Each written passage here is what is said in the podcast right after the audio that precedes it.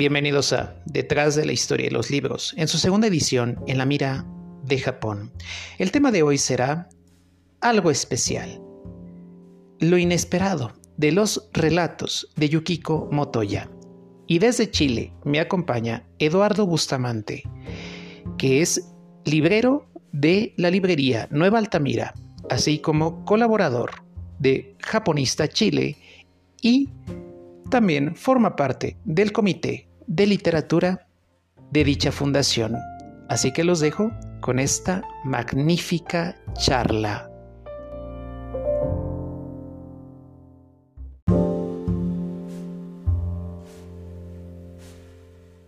Pues bienvenidos a un episodio más de Detrás de la Historia de los Libros en su segunda edición en la mira de Japón. El tema de hoy va a ser una autora que ya desde hace tiempo yo quería también tratar en el podcast, pero por alguna u otra razón no tenía la oportunidad, no, no había el invitado para, para este episodio, pero bueno, ya se concretó. La autora es Yukiko Motoya y vamos a hablar sobre Mi marido es de otra especie. Y el invitado de hoy es fenomenal tenerlo, porque bueno, voy a decir tus credenciales, literal así como eh, las he estado viendo. Es librero de la, eh, de la librería Nueva Altamira. Es también forma, parte y colabora con japonistas, aunque él es eh, parte del comité literario, junto con eh, ay, Andrea Ladino, si no me recuerdo. Sí, Andrea. Ah, y, Javiera Vega. Javiera Vega, que son, son los principales que hacen el contenido con respecto a la parte de literatura por parte de japonistas. Y bueno, ahorita mi, invitado se va a presentar todavía con otras credenciales, pero bueno, son las dos principales. Y desde Chile me acompaña Eduardo Bustamante. Bienvenido, de verdad, gracias por aceptar la invitación. No, muchas gracias a ti, Adrián, por, por esta invitación y que me agrada bastante porque Yukiko Motoya siento que eh, debería hablarse más de, su trabajo y aún hay mucho, trabajo de ella no traducido. Bueno, ahí vamos, a hablar de eso. Eh, pero las en, cuanto a las credenciales, son las principales. Bueno, yo soy librero, desde ahí también recomiendo mucho literatura japonesa en Altamira, que es una librería que se dedica sobre todo a la literatura, poesía y narrativa, a pesar de que trabajamos filosofía, hartas ciencias sociales, pero ese es el fuerte. Y en Nueva Altamira también hago un club de lectura, de literatura japonesa, que de hecho leímos a Yukiko Motoya en un ciclo que tuvimos de narradoras eh, contemporáneas japonesas. Y colaboro con Japonistas Chile desde hace un par de años y también he aprendido mucho en ese proceso porque entré muy tímidamente a la fundación con ciertos artículos de vez en cuando y cada vez he ido como colaborando de nuevas maneras. Y también escribo eh, eso no tiene que ver con Japón, pero escribo eh, poesía y textos sobre literatura en general. y bueno, esas credenciales, pues bueno, son impresionantes porque justamente tener a alguien como tú dentro de este proyecto, bueno, nos va a hacer, nos va a hacer conocer más a Yukiko Motoya, que bueno, yo más la conozco justamente por este, eh, por este libro, por estos relatos, que bueno, ahorita voy a platicar de manera curiosa cómo fue mi acercamiento con ella. Pero aparte de eso, también, si no me recuerdo, tú estuviste presentando, y ya la tuve en el podcast, a eh, el, libro de Al, Al, Sonido del Agua, de Taneda Santoka. Sí, en, la, en, la, Furia del Libro de allá, de allá de Chile. Exactamente. Junto con Marcela Chandía y este, Andrea Ladino, que son, bueno, obviamente Marcela ya también ya, ya estuvo en el podcast, ya próximamente saldrán de ese episodio. También ya estuvo Mónica Drowley, que es la, traductora y obviamente fundadora de Editorial Noctámbula, que también ya la tuve el honor de tenerla en, el episodio del podcast. Genial. Y bueno, eh, eso me ha permitido que, bueno, hoy en día, pues bueno, tengamos también esta conversación, porque ya tengo varios conocidos de Chile que, bueno, sé que están en, en, constante contacto con Japón. Bueno, Andrea fue la primera en este sentido, que ella fue con la que comencé todo esto, para hablar de Hiromi Kawakami, de Murakami, Haruki Murakami. Ah, entiendo, entiendo. Pero bueno, ahora vamos a hablar sobre Yukiko Motoya, que bueno, es una de las autoras más actuales, más contemporáneas en la literatura japonesa. ganadora de uno del, premio Kutagawa en el año 2016, si no me recuerdo. Y bueno, voy a leer eh, así brevemente su biografía. Nació en la prefectura de Ishikawa en 1979, después de mudarse a Tokio para estudiar arte dramático, fundó la compañía teatral Yukiko Motoya, cuyas obras escribe y dirige. Ha sido ganadora, entre otros eh, premios, el premio Norma, no, Noma, el Yukio Mishima, el Kensaburo Oe. Y bueno, lamentablemente, lo voy a decir así, solo tenemos en español este libro, que es editado por Alianza Editorial. Y bueno, ¿cómo, y antes de yo practicar mi acercamiento con ella, ¿cómo fue tu acercamiento con Yukiko Motoya? Eh, bueno, Yukiko Motoya me pasó que cuando hicimos este ciclo de autoras contemporáneas japonesas en, en el club de lectura, perdón, mira hacia el lado porque parece que tembló. bueno, tú sabes que acá en Chile hay muchos temblores, se sintió un ruido un poco extraño. Eh, en este ciclo de autoras contemporáneas, primero nos fijamos en las autoras a las que uno llega, digamos, hoy en día, que son más conocidas japonesas, donde estaban Ana Yoshimoto, está Hiromi Kawakami y Yokogawa principalmente. Pero luego de eso también queríamos eh, fijarnos en, autoras menos conocidas, menos tratadas. Y eh, en ese tiempo la librería nos llegó este libro, yo nunca había escuchado de la autora, así que lo leímos antes de darlo en el club y para mí fue una sorpresa tremenda.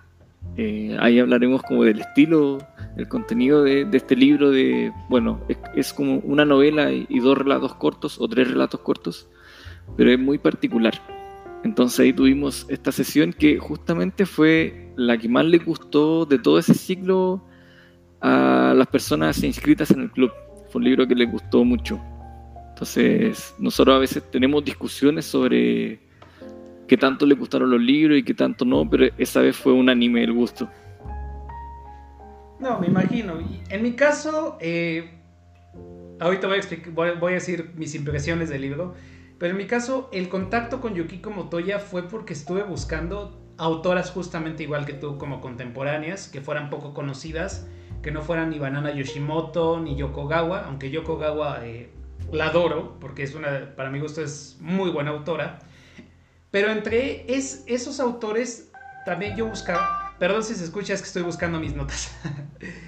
Pero, no hay problema. Este, buscaba una autora diferente y fue, estuve entre Sayaka Murata, la dependienta, y Yukiko Motoya.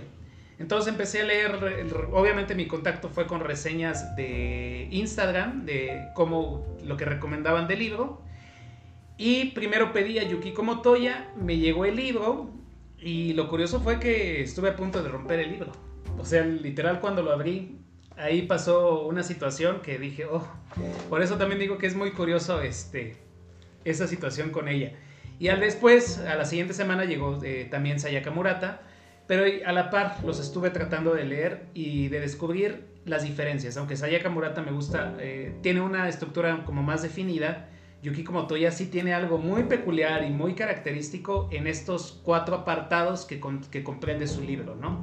Y que el primero es el título que da Mi marido es de otra especie, que es el, eh, digamos que el relato más largo de, de los cuatro eh, que vienen de, posteriores a ese y que a grandes rasgos, en un principio yo lo odié, pero ahorita vamos a platicar sobre eso. Digamos... Me parece, me ¿Cuál, cuál sería... Eh, la pregunta sería, ¿de qué trata Mi marido es de otra especie? Sin dar así como grandes spoilers. Sin, sin dar spoilers, mm, yo diría que es, no a primera vista, pero sí es un relato medianamente fantástico pero o quizás un relato realista que se va convirtiendo en algo fantástico. Pero, para decir de qué trata, es de nuestra protagonista, una mujer joven, casada, que de pronto empieza a notar algo extraño en la convivencia con su esposo en el día a día. Empieza a notar que su rostro, el de su esposo, se empieza a, asemejar al de ella o viceversa, el de ella al de su esposo y esto aparece en la rutina, digamos, como apariciones muy esporádicas y que desaparecen enseguida. El rostro luego vuelve a ser el normal. Entonces ahí uno empieza a preguntarse qué, qué sucede aquí. Eso a primer a, un primer acercamiento. No, y cuando vas descubriendo esto, ojo, la protagonista no tiene nombre, si no me recuerdo. O sea, no tiene como un, nada más sabemos que es una mujer que está casada, ¿no? Y, que los dos aparentemente tienen la misma edad, si no me recuerdo. claro, claro. Pero es, este relato es interesante porque aparte, aparte de que fue el relato que le dio la, eh, el premio Kutagawa a la autora, eh, es un relato como muy, como vuelvo y como dices, es como muy mágico, ¿no? Empieza con una situación que puede ser muy real, en el sentido de, un, de una serie de problemáticas en una pareja, pero empieza a verse una transformación. Aunque he de decir que, que es muy curioso cuando eh, creo que hay un reflejo de la realidad, en donde todas las parejas en cierta forma van a adquirir rasgos del otro. A lo mejor no rasgos físicos, como aquí no, no, no muestra, pero sí rasgos y características por el convivir con esa persona. El relato para mí, al principio yo, yo lo di porque dije, bueno, es como una situación un poco eh, misógina, porque el esposo tiene una serie de características muy especiales en el sentido de que hazlo tú, no apoyes, no hagas, eh, no hagas, de, tú, dejando a la mujer que haga todo, ¿no? Y, y lamentablemente la esposa, que es la protagonista, como que lo hace. O sea, no, no ve como un filtro, aunque en el relato en cierta forma eh, siento que va obteniendo cierta conciencia de lo que está haciendo, porque hay situaciones muy particulares, muy específicas, en donde sucede esto, ¿no? En donde el marido la deja sola. Y en especial hay uno que es el que, creo que es el que más, el que me gusta mucho, que es esa confrontación con uno de los vecinos. Sí, de hecho es muy interesante lo que sucede, que es muy distinto lo que sucede dentro de ella respecto a la situación con su marido y lo que llega a exteriorizar, porque dentro de ella sabe que las cosas no están bien. Por ejemplo, cuando el marido tiene estas actitudes eh, que llegan a la, a la violencia, digamos, pero ella como tú dices, no, no reacciona, pareciera estar como, pareciera haberse automatizado en esta relación de pareja que no está bien.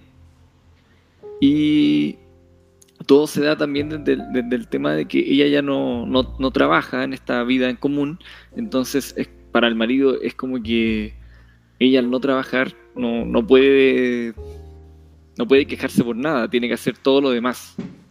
Entonces, eh, eh, por eso también es como una especie de crítica bien interesante al, al ritmo de, de, trabajo en Japón eh, moderno y también al, cómo se ve el trabajo de las mujeres, que siento que igual lo han tratado otras autoras como Hiroko Yamada en Agujero, que siempre a la mujer trabajadora o a la mujer que trabaja mucho se, le ven ciertas, eh, se, le hacen ciertas como acusaciones, como una mujer que trabaja no puede dedicarse a su familia, eh, no sé, como que siempre hay un, hay un pero de la sociedad. Entonces encuentro interesante lo que hace. No, y justamente como esas etiquetas que en Japón se les da, ¿no? En cierta forma de, que debe de ser específico. Bueno, ya ahora ya no, pero era siempre constantemente.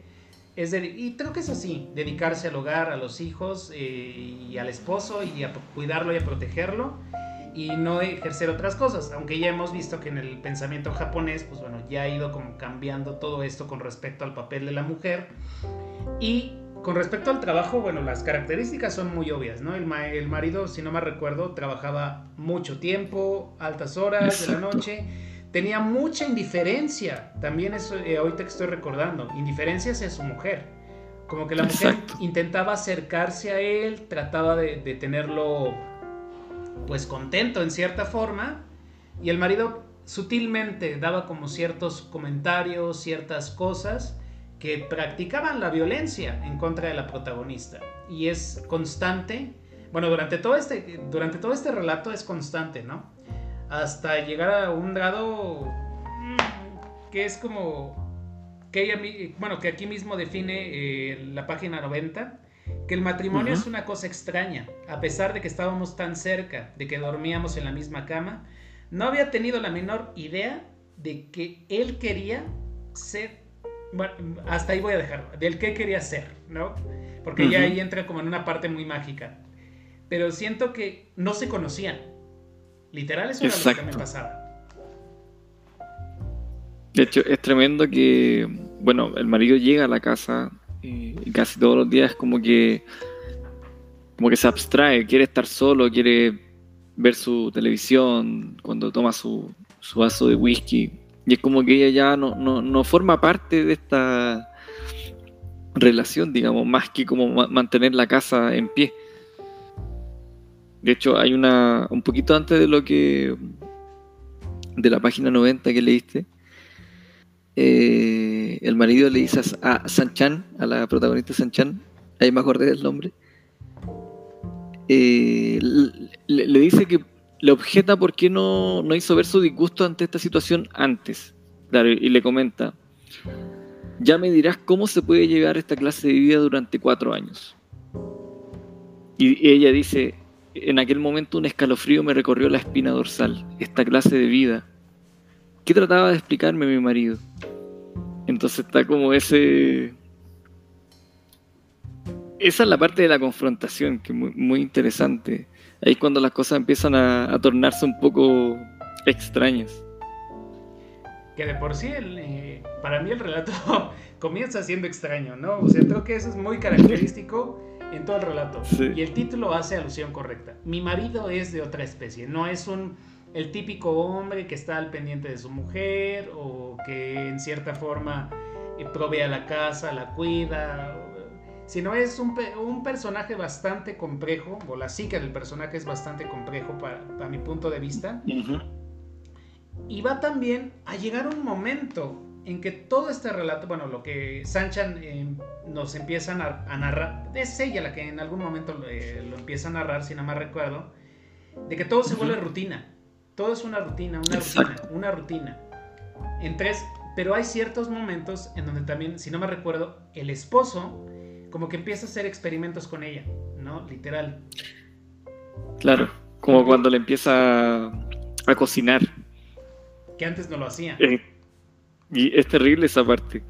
Em, bueno, empieza a hacer dos cosas. Cuando empieza a jugar este juego eh, en la cama antes de dormir, que se abstrae mucho en un, en un juego que para ella, ella, ella lo, lo define como algo tan simple, algo tan desprovisto de interés y no entiende esta obsesión del marido eh, que luego lo único que quiere hacer es como jugar y luego cuando parece ir todo mejor, como ya pierde el interés, empieza a cocinar, pero solo cocina frituras, muchas frituras y que yo me imagino le quedaban, no sé, horrible y la empieza a obligar a comérselas y no sé, em, es muy, es muy grotesca esa parte del libro porque uno no entiende eh, a qué punta esta este interés repentino del marido en, alimentarla, de, alimentarla de esa forma.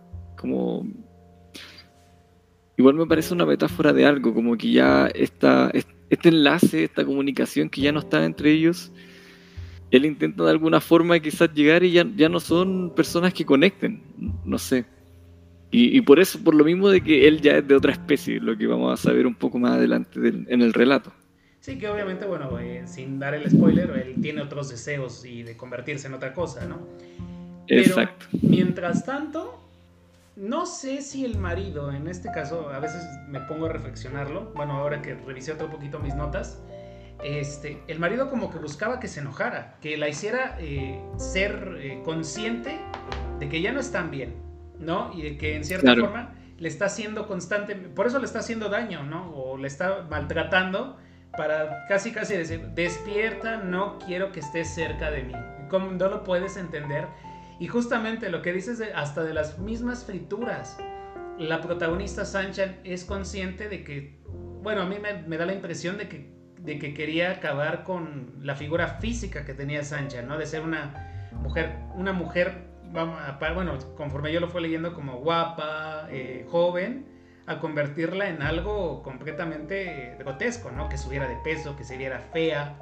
Entonces, son como muchos detalles y muchas lecturas que le podemos dar a este eh, relato de Mi marido es de otra especie. Y que obviamente, bueno, creo que el personaje que a mí más me gustó, que terminas odiando y amando, no es tanto Sanchan, sino es el marido.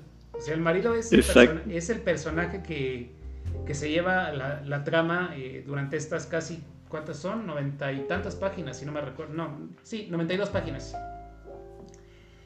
De hecho, a propósito de eso, de ese amor y odio que da con el personaje a mí, el momento en que ya pensé que algo iba mal en el relato, o no mal, pero era distinto de lo que yo pensaba, es cuando ven en la televisión un anuncio y no, no voy a leerlo porque la escena es como fuerte, el diálogo que se da, no voy a leerlo tal cual, pero veo un anuncio y dice, ah, qué dulces recuerdos, dice el, esposo. Eh, y le dice, bueno, recuerdan su viaje de, de luna de miel y él le comenta, por cierto, ¿recuerdas que durante el viaje de novios te masqué la fruta? Y ella le dice, ah, sí, pero responde distraída, tampoco es que le interese mucho. Y el tema es que a ella hace poco le habían colocado un aparato en el dentista de ortodoncia y él le comenta que, claro, tenía que masticarle la fruta y dársela como papilla en un plato. Y le comenta que le dice algo así como, quizás por eso me, me gustaste tanto, porque parecía que no, que yo podría hacer cualquier cosa, lo hice con otras palabras, y tú no podrías reaccionar, no ibas a reaccionar.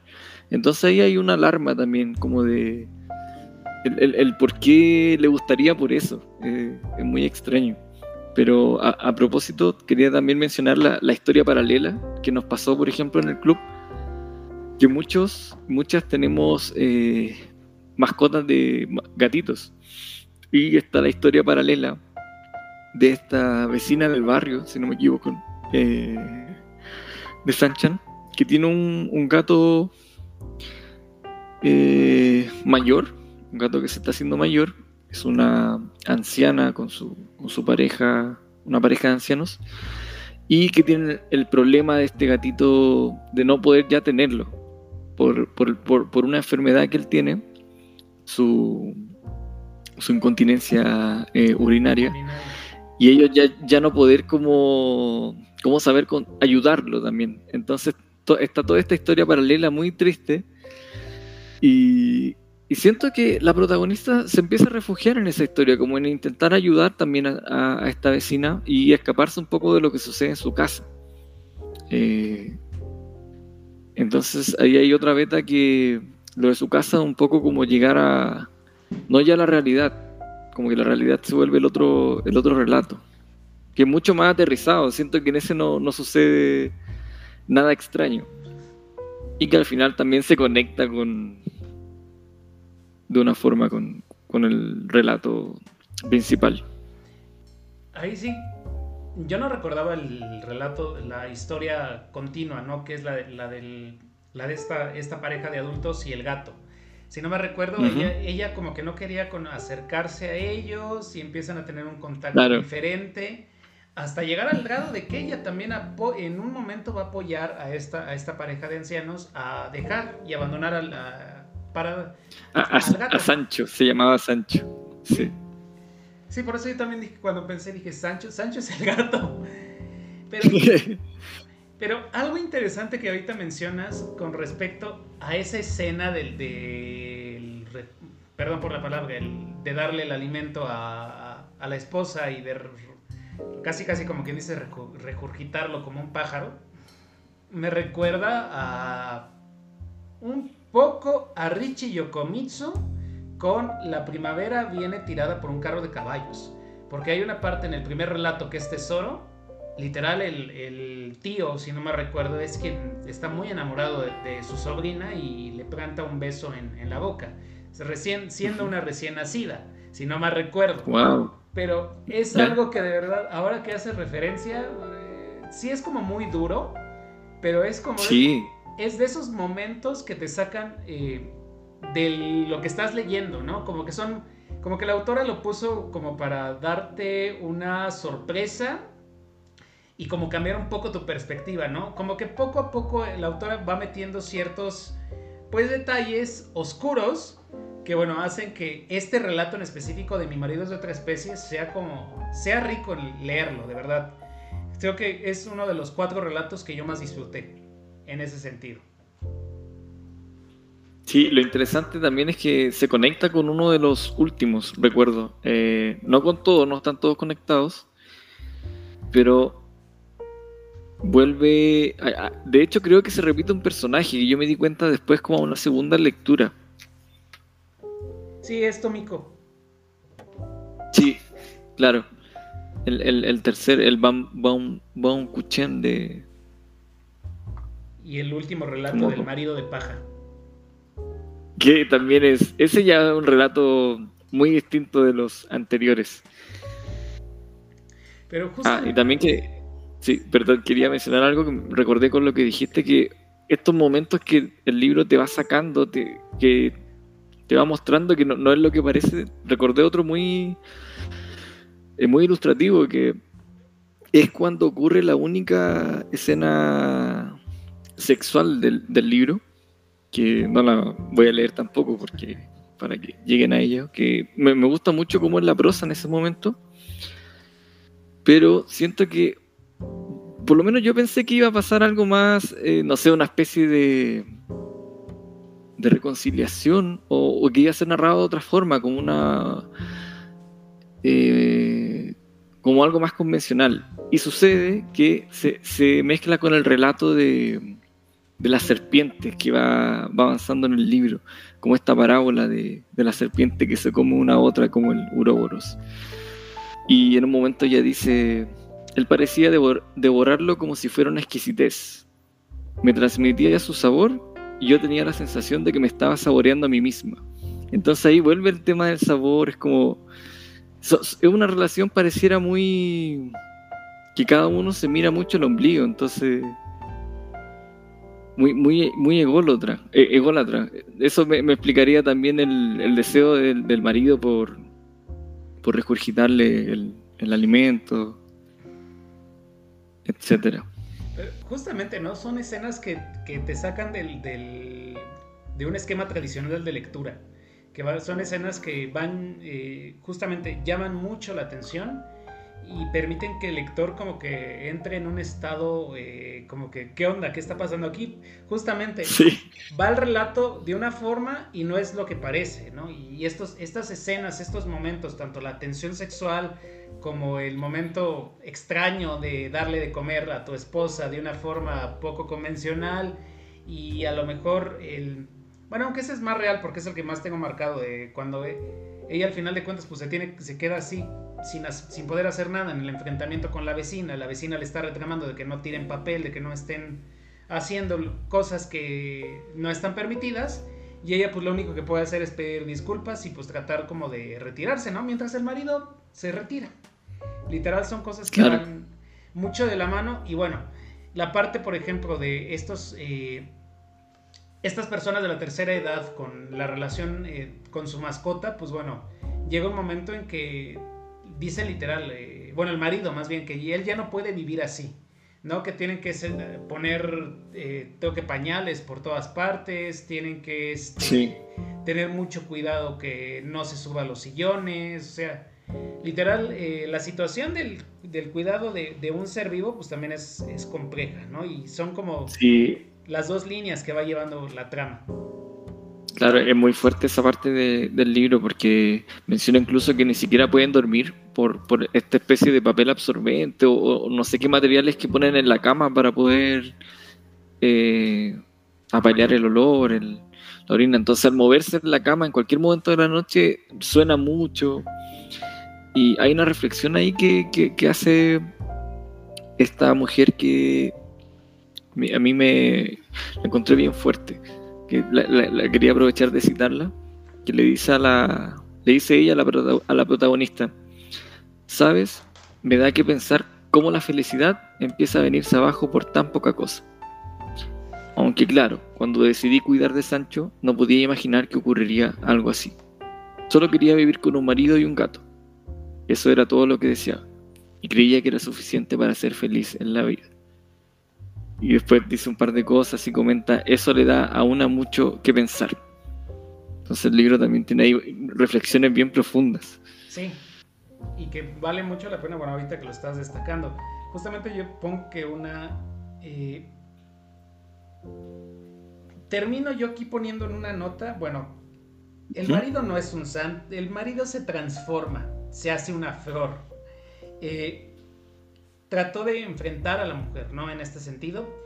Y todo, bueno, al final, todo fue imaginación de Sancho, de Sanchan, que es lo que también puse, como que me quedó con esta idea de que todo fue, empezamos con un relato muy real y que al final de cuentas todo es imaginativo, como lo, como lo, como lo habíamos este, comentado, y que lo percibe de una manera diferente otro personaje, pero creo que no, y aquí estoy, no recuerdo si fue el gato el que termina siendo como el que termina visualizando todo, pero al final de cuentas es un, relato que, que, en cierta forma eh, tiene una conexión, bueno, la autora, por lo que estoy eh, viendo, tanto tiene una conexión con eh, la parte humana, pero también con la parte animal.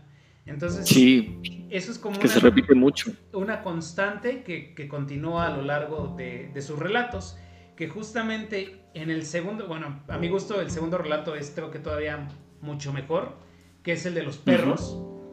Ahí lo vemos eh, muy fuertemente, ¿no? Y una característica impresionante de ese relato que yo aquí tengo mi nota, es misantropía, que es, bueno, este es el odio al ser humano y mantener, y como no odio a, las, a los, si no me recuerdo, a, los perros, ¿no? Ahorita vamos a explicar por qué, pero es como un punto constante que se mantiene en el segundo relato, ese odio hacia el ser humano. Sí, de hecho, bueno, los perros, que se llama tal cual los perros, que también está contenido aquí, quería comentarlo, en el libro El Japón de los perros, que es una antología que hizo editorial Satori un par de años después de que salió mi marido de otra especie, es de otra especie.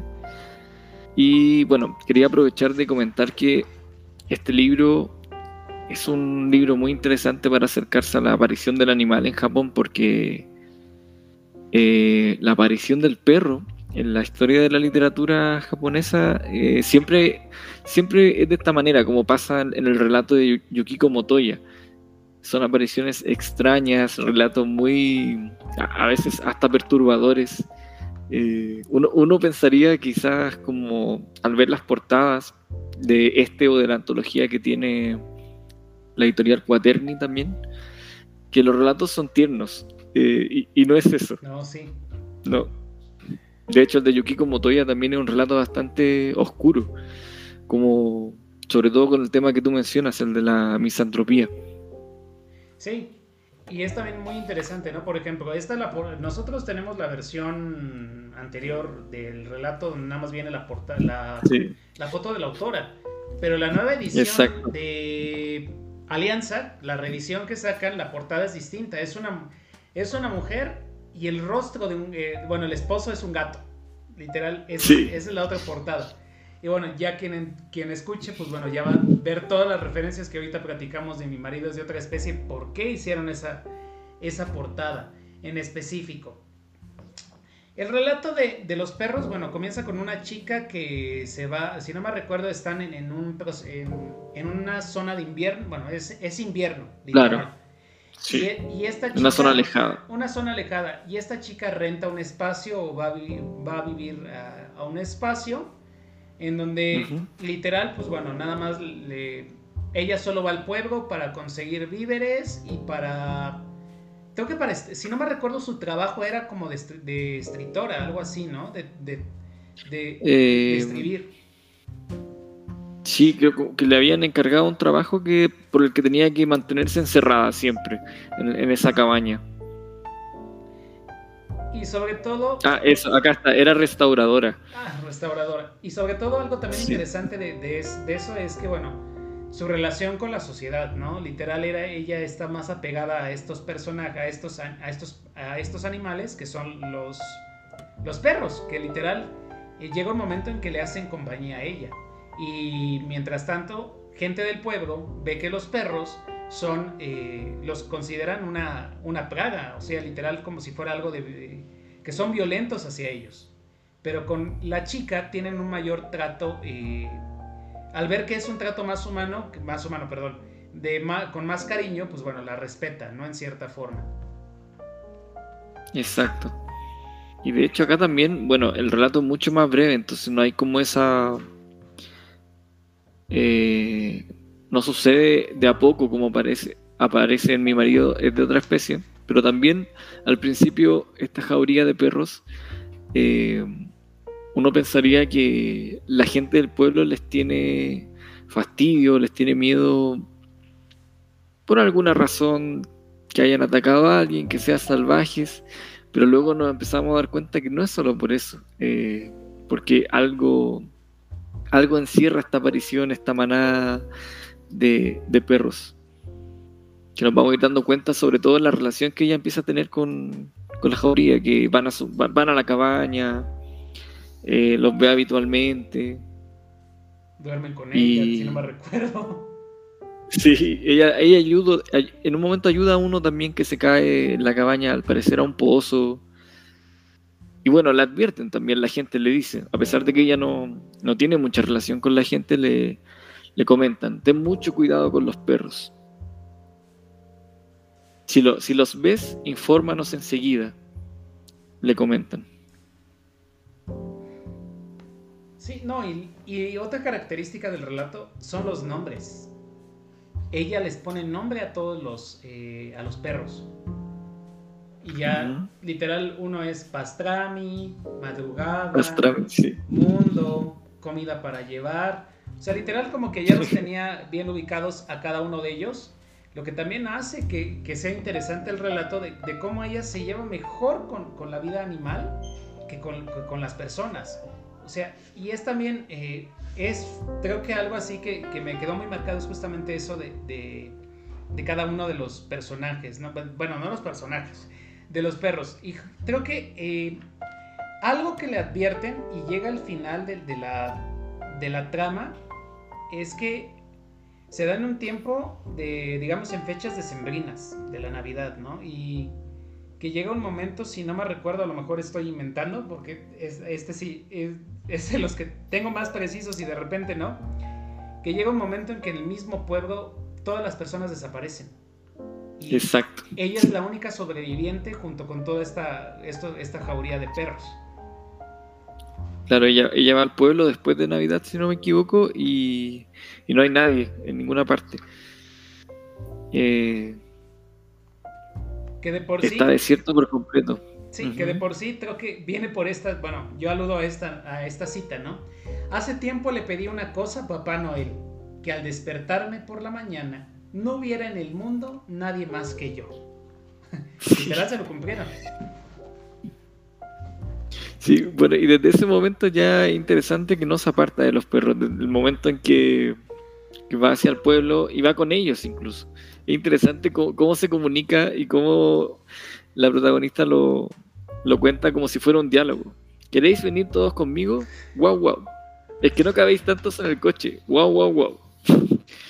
Entonces ya empieza a haber una relación horizontal, digamos. Y sobre todo. Y bueno, no. No, y sobre todo, sé. por ejemplo, si no me recuerdo, su relación es con Pastrami, que es el perrito que salva. claro, que se cayó que es ahí como el que más le advierte, bueno, que también es como el, el que más la sigue, en cierta forma. Este relato en específico para mí es como muy...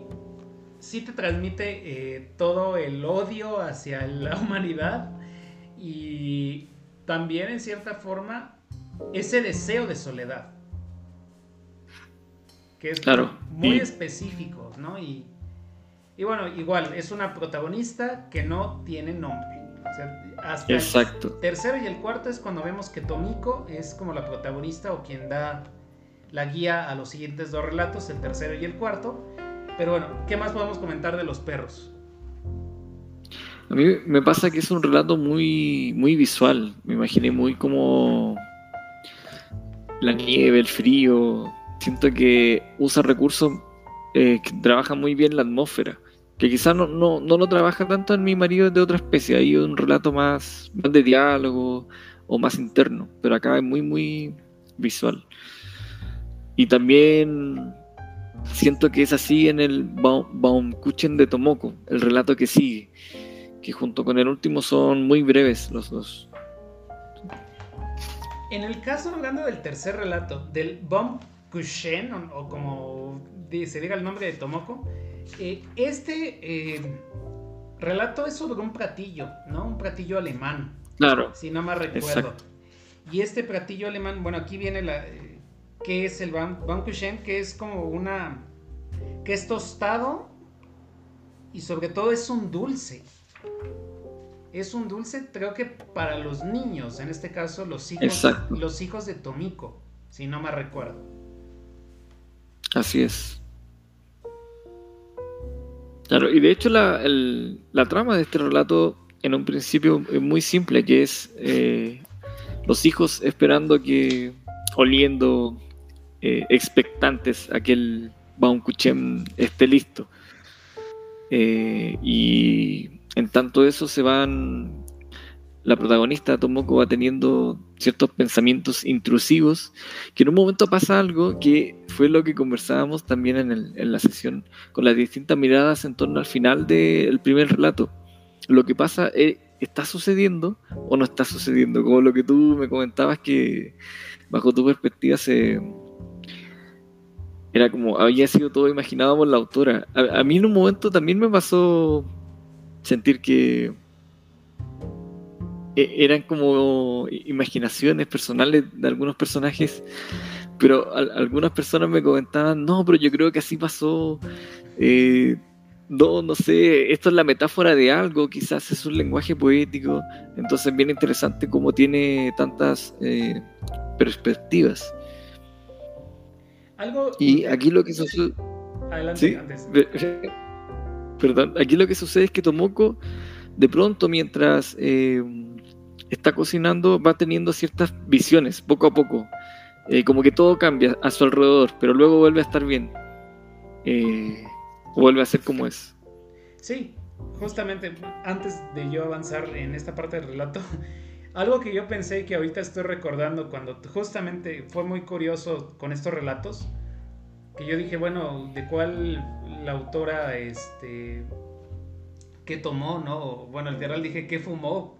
O sea, se, dio unos viajesotes que yo me quedé, que comparta, porque yo necesito algo así, poder como vivir, no sé, poder hablar con los animales, este, literal, eran cosas que, salen del contexto tradicional o a lo mejor del contexto literario que estamos acostumbrados a leer.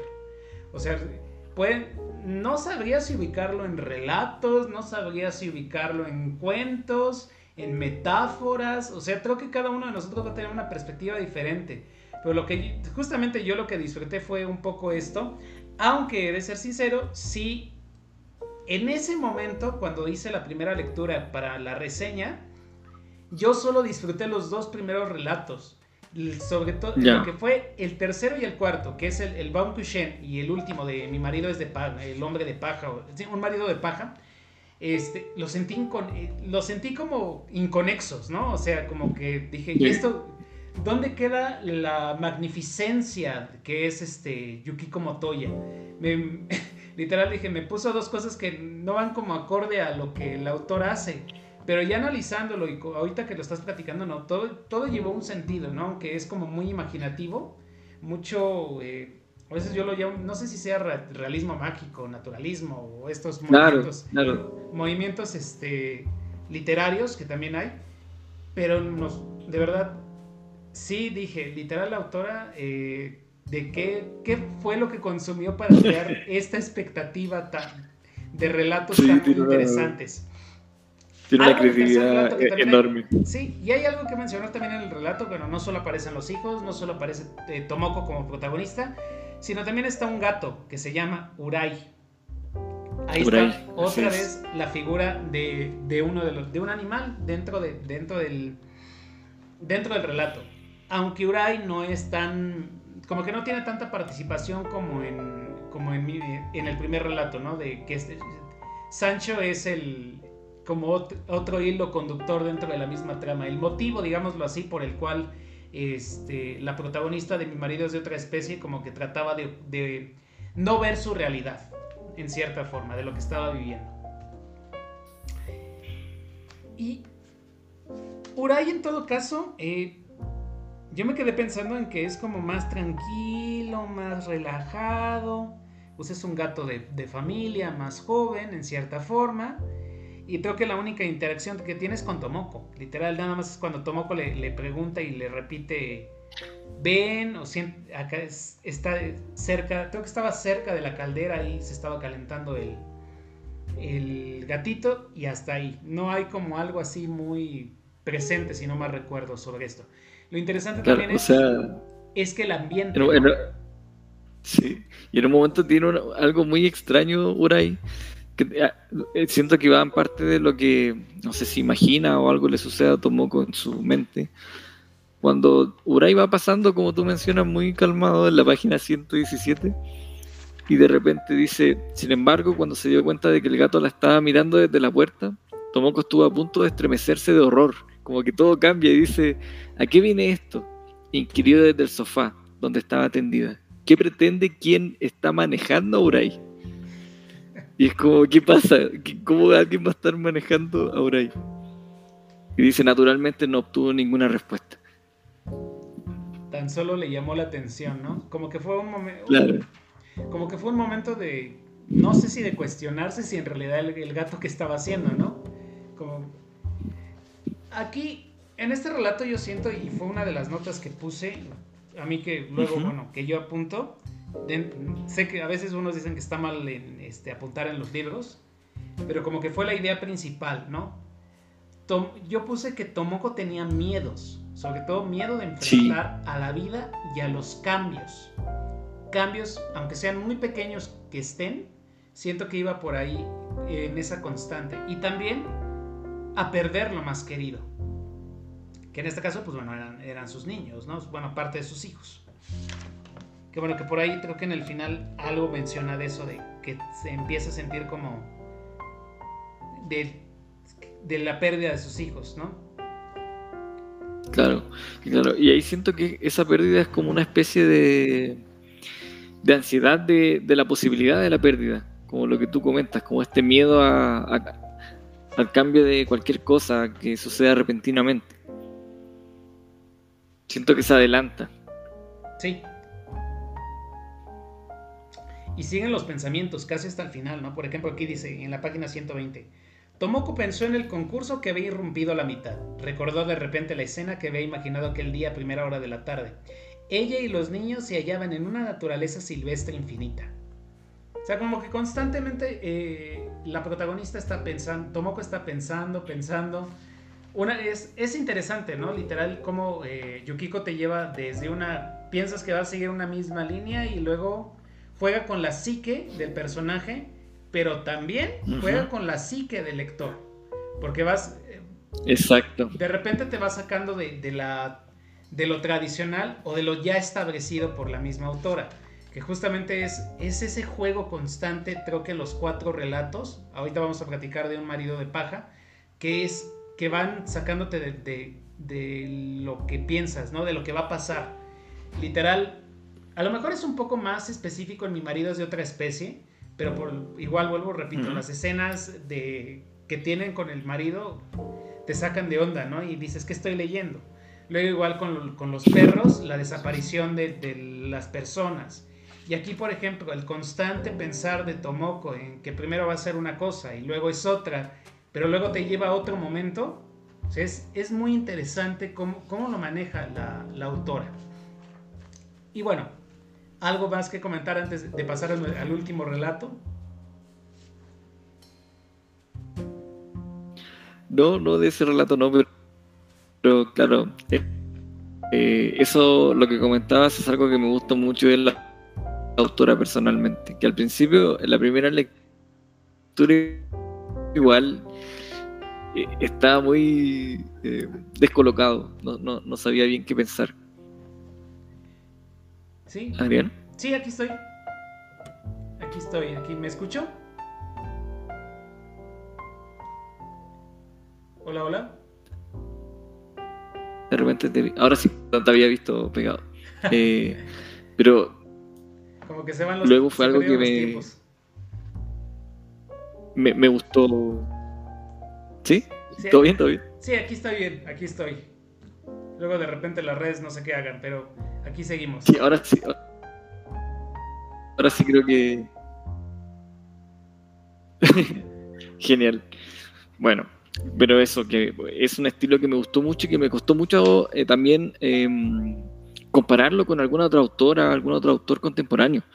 Siento que muy personal y el único libro, bueno, que lo mencioné antes, pero siento que incluso se parece temáticamente es agujeros.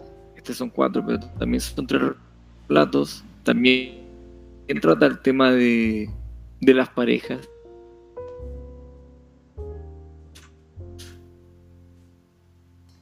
Aquí estoy. Si nos escuchamos, y verdad. También hay una presencia de lo animal. Y a pesar de que tiene un estilo mucho más denso ese otro libro, mucho más... Sí, sí, sí. ¿Tú me escuchas bien? Sí. ¿Me escucho? Sí, sí, sí. Sí, aquí estamos.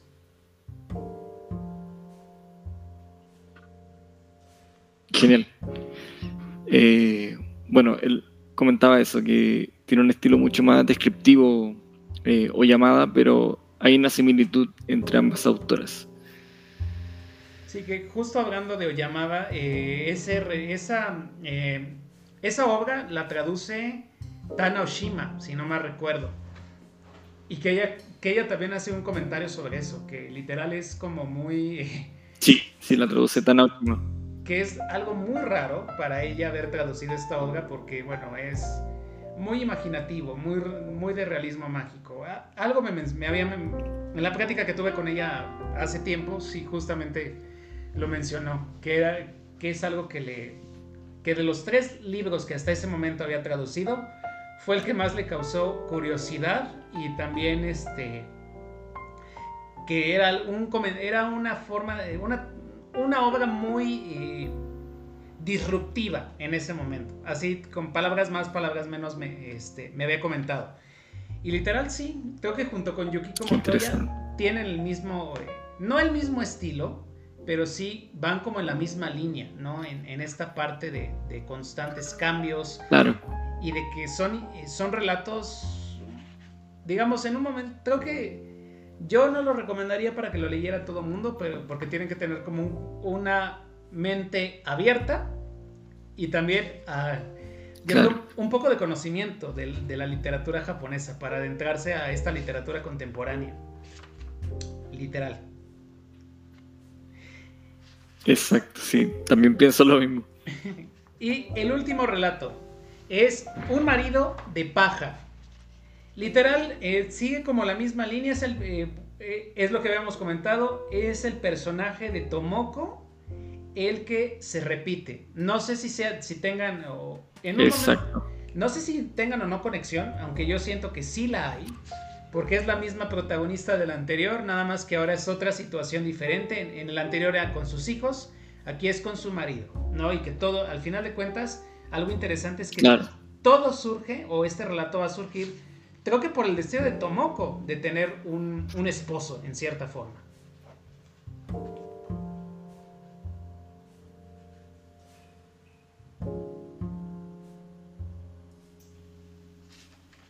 Todos, sí y más fantástico, surrealista, si se quiere. No, y, también es un relato que en cierta forma se está cuestionando, igual, volvemos a lo mismo, como esta relación de pareja, como en el primero, ¿no? Un poco. Aunque aquí el marido tiene la característica como de ser un, un ser que no habla, que no...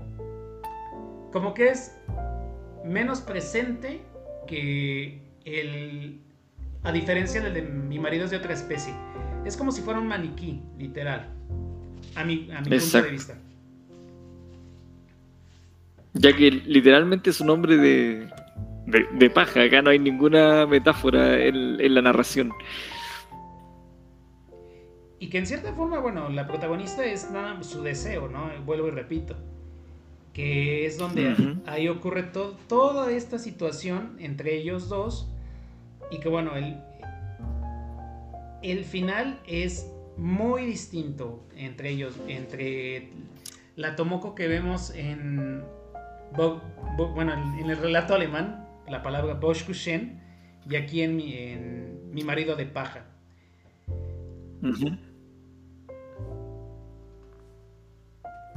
Y bueno, y este es el que más, en cierta forma, a mí me costó trabajo leer. Sí, es curioso que una discusión más bien... Sí, a mí también. Eh, es una discusión más bien sencilla o, un problema muy mínimo, que es eh, el que Tomoko golpea el auto de su esposo, lo pasa a llevar a la puerta, escalar de una manera terrible, eh, porque empiezan a recordar peleas anteriores y, la culpa de no cuidar el auto, de, hacerlo con intención de herirle. Em, y, y, ella un poco que le empieza a rogar, que le dice, que de verdad va a tener cuidado a partir de ahora, pero él como que no se contenta con eso. Y siento que escala un poco ya, ya no están hablando del auto, están hablando de otras cosas. Sí. Sí, o sea, en, una situación... Y luego comienza a pasar, digamos, a, a perder no, adelante. el control. Adelante, adelante. Sí, a, a perder el control. De, de la situación, sí, en cierta forma. ¿Te escuchó? ¿Sí? Sí, sí, sí, sí, sí, alcancé a escuchar. Y bueno, literales, creo que es de estos relatos, vuelvo y repito, que es complicado y, que va a partir de una situación como muy, eh, muy particular, que es con lo que acabas de mencionar del carro, a ir, a ir creciendo en un sentido de que sea una situación como más compleja. Y que creo que es ahí donde va a, llevar a nuestros a nuestra protagonista a desear literal que ya no quiere tener al, esposo. Claro, de hecho en un momento se, se pregunta ella, ¿qué ocurriría si prendía fuego a la paja? Entonces empieza a tener ahí ya pensamientos un poco más...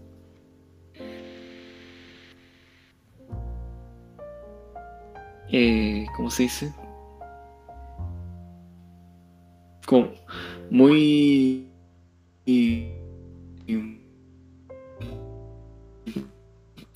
serían como muy villánicos, ¿no? En cierta forma. A, otro extremo, digamos. Y dice, ahí dice lo que tú comentabas un poco que sí, que puede ser como ese deseo creado a partir, a partir de su deseo. Ella comenta, bueno, dice, en su mente una voz murmuraba, ¿por qué me he casado con semejante cosa? ¿Por qué estaba contenta después de haberme casado con un ser de paja? y, es algo que de verdad te saca de, onda. Bueno, mi, mi reflexión aquí es obviamente que es un marido falso, que no se conocen, que es imaginario, bueno, de paja en este caso, y que ella era lo único que. Creo que era una visualización de ella del marido que quería tener. Punto. Literal, ¿no? y pues fue un matrimonio de mentira. ¿no? También eso es como lo, que ella refleja, porque al final de cuentas el marido era, de paja y como que trataba, o la reflexión que me lleva es como que trataba ella de, aparentar cosas que no es. Literal, como que sería esa la, una de las premisas que yo pienso que, que sería en este caso.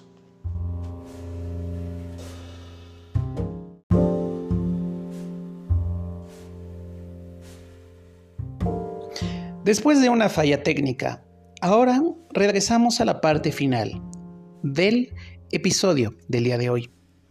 De antemano, agradezco a Eduardo por haber aceptado la invitación y haber hecho de esta charla algo magistral.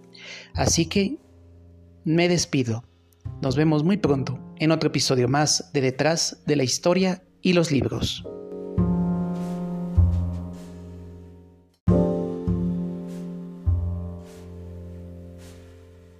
estábamos con lo del relato. Y bueno, ¿cuáles serían tus conclusiones? Es lo que estaba comentando acerca del relato. Era que este. Aquí tengo mis notas, perdón. Bueno, que, en cierta forma Tomoko, eh, su marido es falso, o sea, es un matrimonio falso, eh, es un matrimonio de mentira, en donde yo digo que eh, hasta la misma protagonista no, no, ¿cómo decirlo? Está ocultando una realidad, o sea, como sus, como sus deseos, ¿no? En cierta forma. Y tengo que, ser, y vuelvo y repito, es de los relatos más complejos, pero que también te deja pensando bastante en, en, qué, por qué llega ese grado, ¿no? De, de odiar al, en un momento al marido, a pesar de que es falso. Exacto. Eh, yo me quedé mucho pensando en eso, como uno al principio lee la situación, digamos, de manera literal, pero luego hay que empezar a, ver los niveles del relato de por qué está pasando esto, esto está pasando, y ahí también se llega a esa conclusión, no puede ser real, obviamente, pero por qué esta protagonista, por qué Tomoko eh, crea esto, visualiza esto en su cabeza, y ahí siento que se conecta con, con el relato anterior, ya que siento que tiene que ver con, algo que persigue a la protagonista en su interior, como algo, quizás algo que quisiera cambiar su, realidad, su propia realidad, y ella se empieza a imaginar las cosas y dentro de su, de su propia imaginación también hay, hay una especie de, de darse cuenta de que no puede controlarlo todo. Siento que es algo, es algo que está en todos los relatos, como que las cosas escapan al control de, sus personajes. Eso es la impresión que me da. Y, en todo el libro, siento que el tema de, lo fantástico que aparece no es algo que, aparezca eh, quizás como en otro, en otro tipo de fantasía, para, para acompañar o para hacer más vistoso el relato, la narración, sino que aparece porque ya eh, las situaciones normales o las soluciones normales no bastan. Entonces ocurre lo que ocurrió con el marido del primer relato, que se convierte en, otro ser. Eh, ocurre, eh, en todos los relatos hay transformaciones, si uno se da cuenta. Mi marido de otra especie, luego los perros, el marido de paja, bueno, y en el tercer relato no hay transformaciones, pero sí hay mm, quizá una transformación del exterior. Y también a nivel interno, yo diría en el tercero, ¿no? Como todos los pensamientos constantes que tiene eh, Tomoko y que... claro, el exterior un reflejo de lo que sucede internamente. Sí, no, y que aparte es, este, justamente nos, la autora nos va a presentar como personajes complejos, que a lo mejor los vemos como muy planos, pero llega un momento en que estas transformaciones y estos cambios y estas escenas eh, que nos sacan de, lo tradicional, o sea, de una línea, nos, nos lleva a ver que es una autora, bueno, una autora y una obra, de, a mi gusto, bastante peculiar y bastante específica, que yo no, no he visto en otro autor literal, como lo mencionas, a lo mejor Hiroko o, eh, llamada con agujero podría ser una, eh, como una, un, similar, pero creo que Yukiko Motoya sigue siendo Yukiko Motoya y... Sí. Y lamentablemente, bueno, eso es, también otro punto importante. Las editoriales no se han atrevido a traer más sobre, sobre ella, a excepción del relato que comentas de Satori, que es el mismo que tiene este libro. Claro. Sí, de hecho me, extraña en el sentido de que también sería bueno ver cómo es su desplante en el ámbito teatral, porque ella es una figura muy importante en el teatro contemporáneo japonés. Y, me, gustaría imaginar imaginarme cómo son esas obras, porque pensando lo particular de estos relatos, me imagino que también debe ser una forma muy particular de hacer teatro. Y también pienso que estaría, bueno, ojalá vengan traducciones próximamente. Pensaba antes de, la charla en esta colección de teatro que tiene Editorial Satori, que es teatro contemporáneo, no son autores clásicos. Sería bueno ver algo ahí. Pero, pero en general ella tiene, creo que también novelas breves, como me imagino que como mi marido de otra especie, aparte de, de otros relatos. Entonces sería interesante verla más traducida. Imagino que esta reedición de Alianza responde a quizás a volver a hacerla circular, ya que esta, esta primera edición no es tan antigua, creo que es del 2019. Entonces, esta reedición que hicieron con la nueva portada apareció este año. Espero que... Ah, no, el del 2000... Ah, sí, 2019. Entonces, espero que que circule con más literatura próximamente. Pero es muy interesante todo este mundo de literatura japonesa y cómo, eh, a pesar de que puede ser, digamos, como muy, muy pequeño, cada día va creciendo más pues la difusión de la literatura japonesa y bueno, algo que, que nos permite conocer a más autores, a, especialistas y a todo el a todos los que están rodeando lo que es, eh, no solo la literatura, sino lo que es la cultura japonesa en general.